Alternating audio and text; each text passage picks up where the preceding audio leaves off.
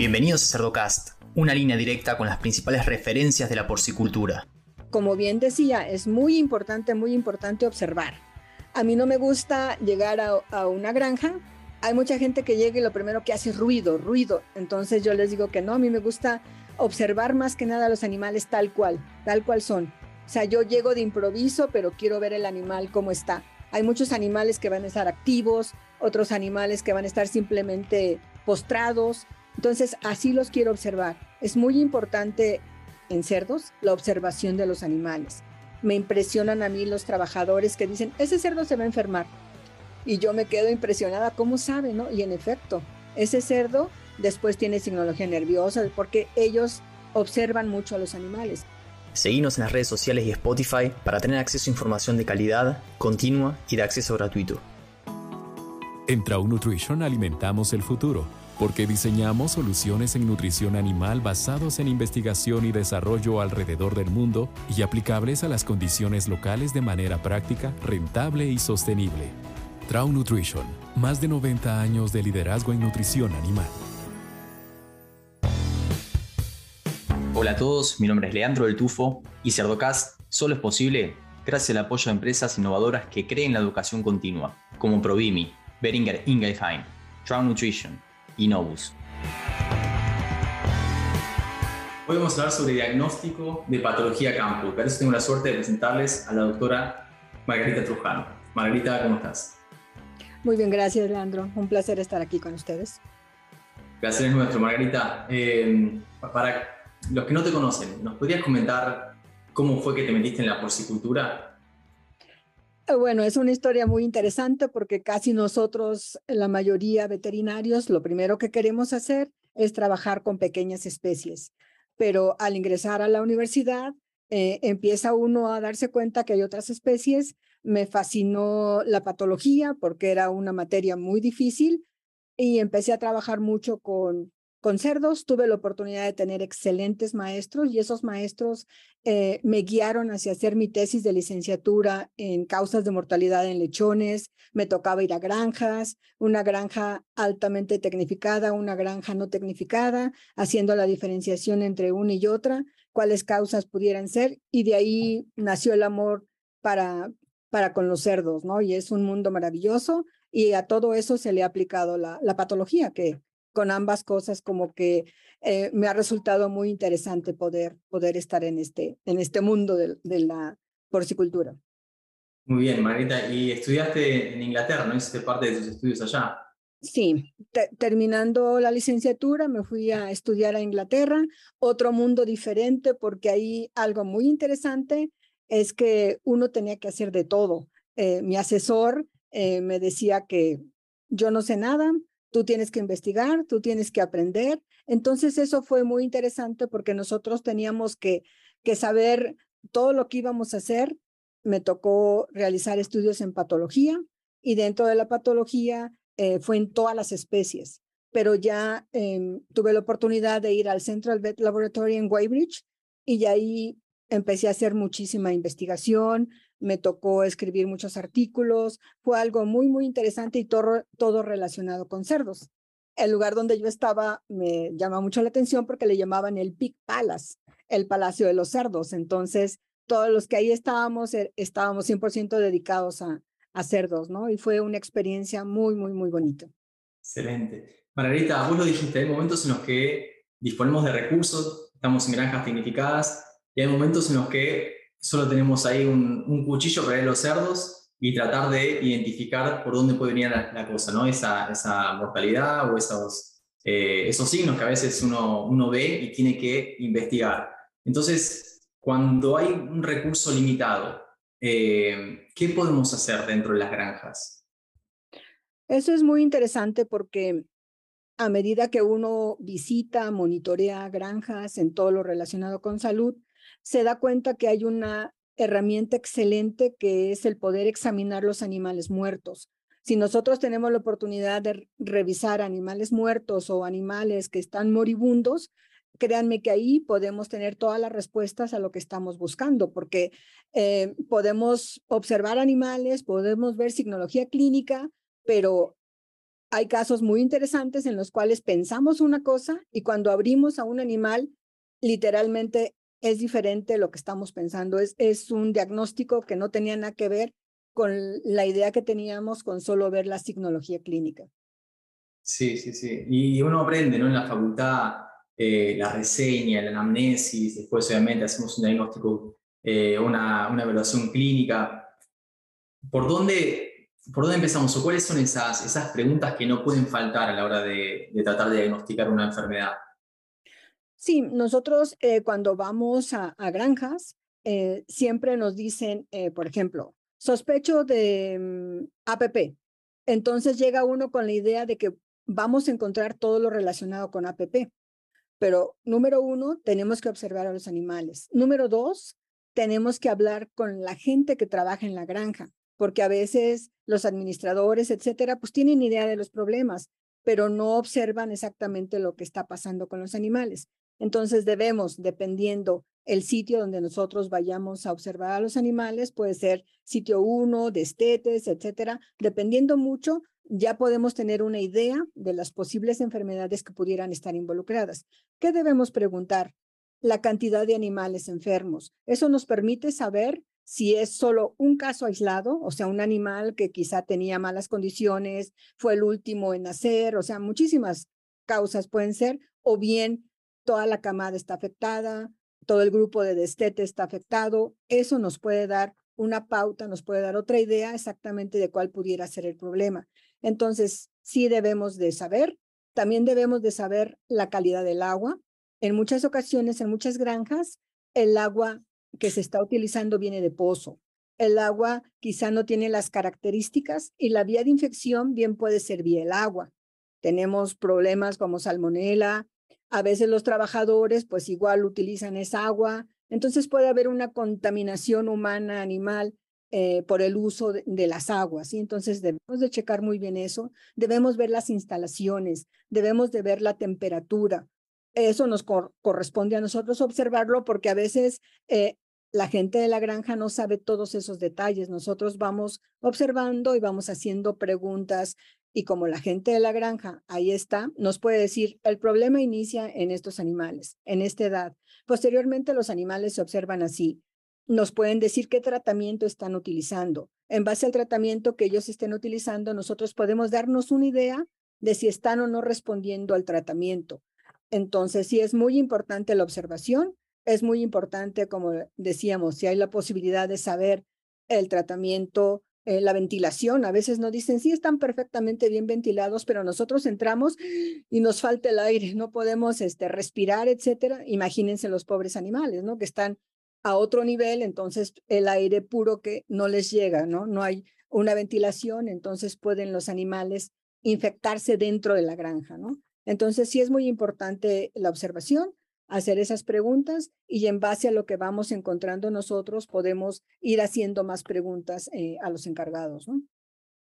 Muy bien. Y siempre llegamos ¿no? a, la misma conclusión con diferentes investigadores o, asesores que pasan acá por el podcast de la importancia de los diagnósticos complementarios, ¿no? como para terminar de definir cuál es ese, ese patógeno, la susceptibilidad que tiene antibióticos, etcétera.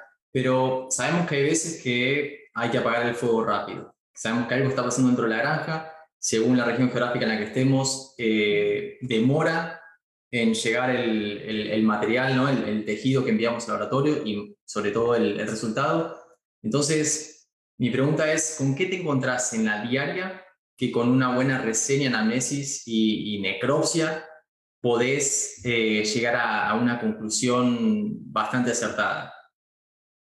Bueno, cuando nosotros hacemos una necropsia, un caso muy interesante. Resulta que estábamos en una granja y ahí nos dijeron que el problema era respiratorio.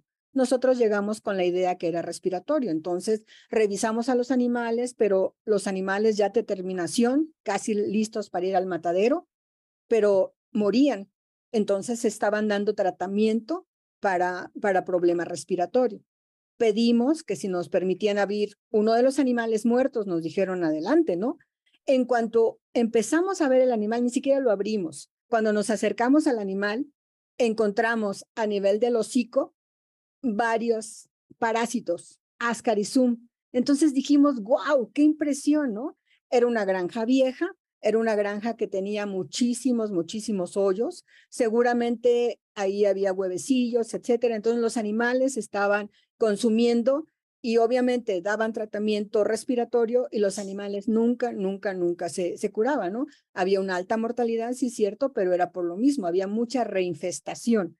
Entonces ahí inmediatamente lo vimos, le dijimos al dueño, es que es más fácil que usted eh, tape todos esos hoyos, eh, combata toda esa fuente de infección y no estar tirando el dinero tratando a los animales con, con antibiótico para problema respiratorio. Entonces ahí, como les decía, ni siquiera habíamos abierto el animal, examinádolo cuando vimos eso. Ya al abrirlo fue impresionante la gran cantidad de parásitos que encontramos a todo nivel, a todo nivel. O sea, contamos aproximadamente como 150 parásitos Ascar y Zoom, imagínense ustedes, a nivel de esófago había gran cantidad de parásitos. Obviamente el animal tosía y tosía porque trataba de expulsar todos esos parásitos. Entonces ahí la importancia de revisar y no simplemente por ver una tos pensemos que es un problema respiratorio, ¿no? Entonces es muy, muy importante examinar a los animales. Sí, sí, sí, sí. Y también tienes experiencia analizando animales eh, en matadero, ¿no? Sí, en matadero a mí me gusta mucho porque a veces eh, por problemas de bioseguridad nos es imposible entrar a granjas o bien en ocasiones no nos quieren decir exactamente cuál es el problema. Pero si nosotros podemos ir a matadero, nos encontramos de verdad muchísimas cosas muy interesantes.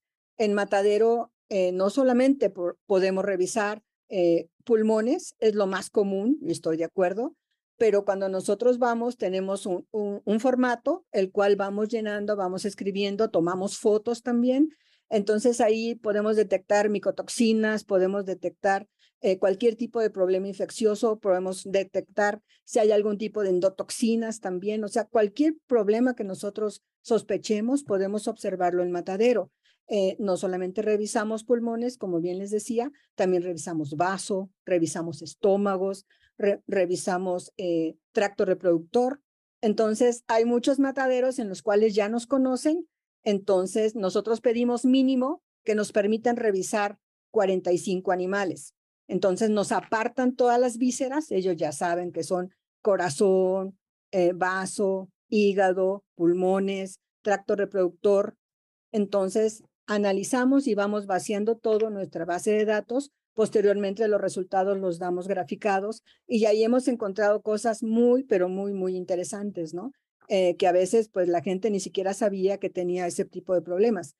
Uno de los más característicos es a nivel de estómago. Unos, eh, en unas granjas los animales se morían y no tenían la menor idea. Nosotros revisamos eh, en matadero, pedimos que nos separaran todos los estómagos, etcétera. Entonces nos dimos cuenta que algo estaba totalmente em, impregnado, impactado en, la mucosa del estómago. Entonces hablamos con la gente de la granja, revisaron y en efecto, la granulometría que ellos estaban usando eh, era todo polvo. Entonces todo el alimento se adhería, se pegaba a la mucosa, entonces el animal no podía em, aprovechar todo lo que comía, entonces eventualmente el animal eh, pues llegaba a matadero, pero tardaba más de lo que normalmente tarda y además este alimento con eh, casi polvo también podía entrar vía las fosas nasales. Entonces también encontramos ahí problemas muy severos de rinitis. Entonces en este caso inicia como una rinitis eh, alérgica y posteriormente se puede hacer una rinitis atrófica. Y esto básicamente es por una granulometría eh, pues mal evaluada, mal, mal realizada. ¿sí? Sí, sí, sí. ¿Y, qué otro tipo de, información te puede llegar el, el, estómago, más allá de lo que es la granulometría?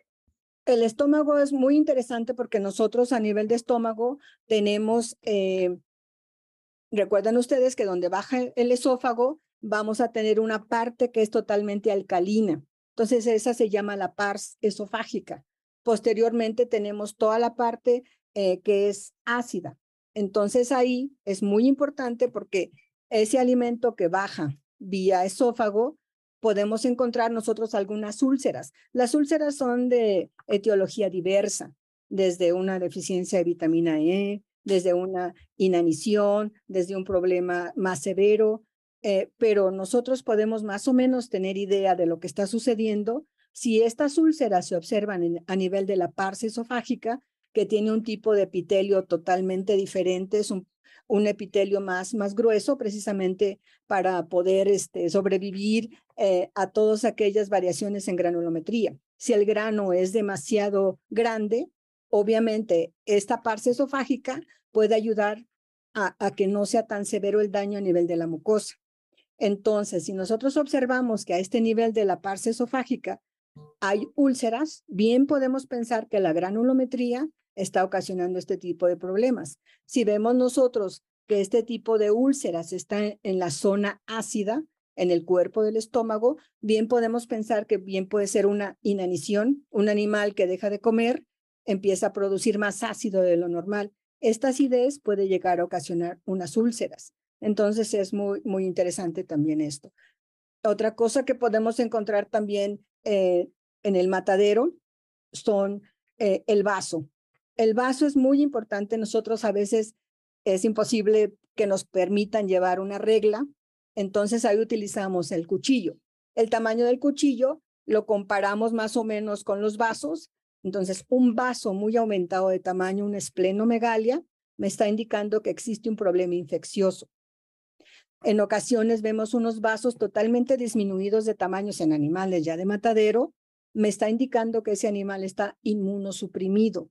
Es un animal que fácilmente puede ser afectado por diferentes infecciones. Entonces, simplemente con observar esto, podemos dar una idea de cómo está la granja. Ahora bien, como les decía, todo esto lo graficamos. No es solo un animal o dos.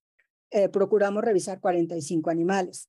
Entonces, ahí tenemos, como bien les decía, una idea excelente, ¿no? También revisamos el tracto reproductor y el tracto reproductor también nos puede indicar si puede haber o no un proceso de micotoxinas. Entonces, eh, pues sí, hay muchas cosas que se pueden analizar a nivel de un matadero. Margarita, a veces que tenemos casos de, enfermedades subclínicas que nos traen problemas, obviamente, eh, en lo que es el desempeño de los animales y que quizás no los, no los dimensionamos o, no nos damos cuenta de que los tenemos porque no hay una mortalidad.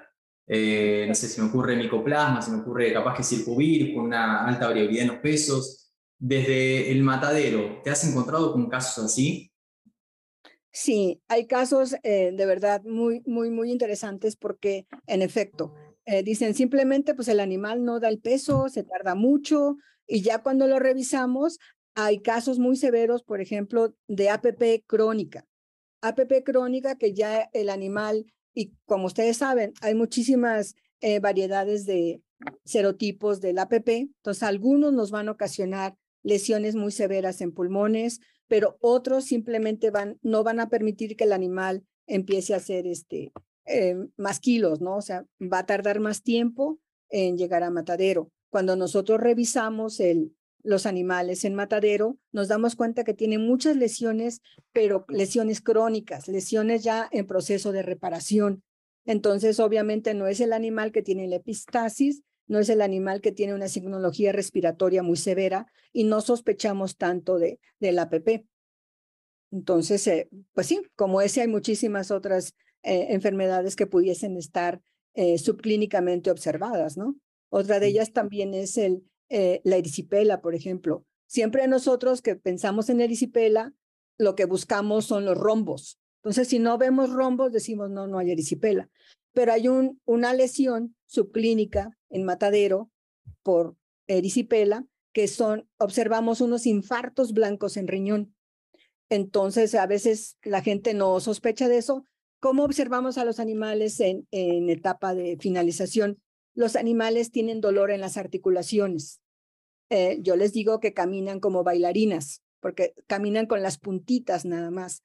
Y ya cuando observamos en el matadero, eh, va a haber, como les decía yo, estos infartos blancos en riñón. Son típicos y característicos de una infección subclínica por erisipela, pero no, no sospechan de eso. Entonces, y es tan fácil el tratamiento para, para una erisipela, pero bueno, si no sospechamos de ella, pues no vamos a, a dar el tratamiento adecuado, ¿no? Claro, claro que sí. Margarita, para cerrar el episodio, ¿algún caso que nos quieras compartir al estilo de, de Doctor House en el que haya, no sé, un caso atípico? Bueno, em, hay muchísimos casos atípicos. Eh, si me permiten, puedo contar dos rápidamente. Em, uno, em, con diarreas severas, severas a nivel de maternidades. Eh, lo primero que viene a la mente es la Escherichia coli, dan tratamiento, dan tratamiento, pero los animales no mueren, es decir, la mortalidad era mínima, pero sí mucho retraso en crecimiento. Eh, en destete los animales seguían mostrando ese tipo de diarreas. Entonces, eh, ¿qué hacemos? ¿Qué, ¿Qué podemos, como bien decías tú, algo que no nos tarde mucho en el diagnóstico, algo que nos permita tomar medidas ya? Em, fuimos a maternidad, revisamos, vimos que había unas diarreas de colores diferentes, un color grisáceo, a veces era un tanto líquida, un tanto semisólida. Tomamos muestras de, lechones, las pusimos en una bolsa de plástico, las dejamos em, como una hora más o menos, en ocasiones en lo que hacemos el recorrido bajo el sol. ¿Esto con qué finalidad? Sospechábamos de algo, pero queríamos estar seguros, ¿no? Entonces, si las dejamos en el sol, seguramente nuestra sospecha que eran unos parásitos, empiezan a esporular. De ahí llevamos al, microscopio, tenían microscopio, eh, nos permitieron utilizarlo, usamos yodo, tomamos una muestra de, de heces, le pusimos una gotita de yodo, lo pusimos en un portaobjetos, lo observamos bajo el microscopio, no se necesita mucho, con un objetivo de 10 es más que suficiente. Lo observamos y ahí vimos gran cantidad de huevocillos de cistoisospora suis antes llamada isospora suis, que son típicos y característicos. Entonces ahí dimos trato con toltrasuril y el problema se terminó. Entonces no era tanto que, que era Escherichia coli, sino más bien era un parásito. Entonces a veces, entre más rápido podamos hacer esto, podemos dar el tratamiento adecuado. Y sí, en efecto, ahora los de la granja ya saben, ven unas heces raras, lo observan al microscopio y ahí se dan cuenta si todavía hay, si ya no hay, y con el tratamiento asunto terminado, ¿no? Y otro caso también muy interesante que nos pasó de que em, pues hay lugares donde exportan la carne a Japón y resulta que se quejaron mucho porque no tenían la el suficiente músculo. En la cabeza del lomo, eh, fuimos a la zona fría en el matadero y ahí nos mostraron que esa cabeza del lomo ellos hacen unos cortos, cortes milimétricos de 3 milímetros, etcétera, para, pues, ahora sí que eh, la cocina japonesa, etcétera, pero, pero no había el músculo. Entonces, me mostraron cómo era todo eso y me impresionó la gente que ahí trabajaba, eh, cómo era capaz de detectar ese tipo de problema. Pero habían hecho gran cantidad de cosas, cosas y no se quitaba el problema. ¿Qué hicimos? Nos fuimos a la granja, exactamente a revisar en las diferentes etapas cuando aplicaban eh, en ese nivel, en cabeza de lomo, algún tipo de medicamento, cómo lo aplicaban, cada cuándo, etcétera. Entonces coincidió que había unos animales eh, recién muertos, lo revisamos y justo en cabeza de lomo se veía todo el antibiótico que habían aplicado. Es decir, ellos aplicaban el antibiótico correcto, pero eh, quizá no buena calidad, eso sí lo desconozco, no puedo decir, pero eh, se quedaba ahí, no se absorbía. Entonces el problema seguía y además el antibiótico se quedaba ahí, pues era un proceso crónico. Entonces, ¿qué hace ese antibiótico ahí que no se absorbe? Empieza a dañar las fibras musculares. Estas fibras musculares tienen que reaccionar ante esto que estaba sucediendo. Entonces, había como tejido de reparación, el músculo se dañaba, totalmente se atrofiaban las, las fibras musculares y ya tomamos unas muestras eh, para verlas al, microscopio y en lugar de músculo simplemente encontramos tejido laxo, varias fibras. Entonces, ¿qué se decidió? Evitar el uso de aplicaciones de inyecciones a nivel de la cabeza del lomo. Si ellos podrían dar un tratamiento mejor vía oral, era, era más eficiente y además ese problema se, se quitaría, ¿no? Y sí, afortunadamente eso hicieron y el problema se terminó. Pero sí, tratamos de llegar a, a la raíz del problema, ¿no? Qué presión, Margarita, ¿eh? porque los japoneses es un mercado interesante y paga bien, pero son súper exigentes con la calidad y te pagan hasta el triple. Me acuerdo de una presentación de, un japonés en, cuando estaba en Kansas, decía, nosotros pagamos el triple por la carne japonesa que por la carne en Estados Unidos. Entonces... Eh, y además, allá en el, en el matadero tenían su cubículo, su oficina. Ellos llegaban cuando querían para poder revisar exactamente cómo estaban haciéndose las cosas. Entonces, sí trataban de llevar a cabo todo, pero de una forma correctísima, y lo que menos querían exactamente era tener problemas con los japoneses porque empiezan a decir, no, es que aquí, es que allá, y, dejan de comprar. Entonces, sí es un mercado exactamente muy, muy bueno, ¿no? Sí, sí, sí, sí. Margarita, eh, para los que nos están escuchando, veterinarios nuevos, asesores, patólogos, que de repente se encuentran con recursos diversos en granja, ¿qué, qué consejo le puedes dar? Bueno, como, como bien decía, es muy importante, muy importante observar. A mí no me gusta llegar a, a una granja hay mucha gente que llega y lo primero que hace es ruido, ruido. Entonces yo les digo que no, a mí me gusta observar más que nada a los animales tal cual, tal cual son. O sea, yo llego de improviso, pero quiero ver el animal cómo está. Hay muchos animales que van a estar activos, otros animales que van a estar simplemente postrados. Entonces, así los quiero observar. Es muy importante en cerdos la observación de los animales. Me impresionan a mí los trabajadores que dicen, ese cerdo se va a enfermar. Y yo me quedo impresionada, ¿cómo sabe, no? Y en efecto, ese cerdo después tiene signología nerviosa porque ellos observan mucho a los animales. Entonces, algo muy importante en la porcicultura es la observación, observar a los animales. Y, y sí, tratar de, de tomar, bueno, a mí me gusta mucho tomar fotografías para que, para que vean, dicen que una imagen dice más que mil palabras, entonces ahí les muestro exactamente lo, lo que se vio y, y eso ayuda mucho, ¿no? Entonces, a todos los estudiantes, pues tratar de, si es posible, a mí me encantaba mucho llevar a mis estudiantes a las granjas y en las granjas ahí podían observar las diferentes tecnologías, etcétera, porque no es lo mismo leer en un libro, imaginárselo, a verlo en vivo y a todo color, ¿no? El uso de la patología es muy importante. Muy bien, Margarita, y no dejarla, no dejar todo eso que aprendimos en algún momento de lado, ¿no? Esa, esa recién esa anamnesis y, bueno, eh, la necrosia, ¿no? Importantísimo. Buenísimo, bueno, te agradezco muchísimo tu participación en este episodio y que nos compartas toda la información. Un placer estar aquí. Hasta luego. Y a los que llegan hasta acá, les pido que piensen también en otros profesionales de la industria porcina y le compartan este episodio, para que todos podamos sacarle provecho a la palabra de los principales referentes de la porcicultura. Un abrazo grande y hasta el próximo episodio.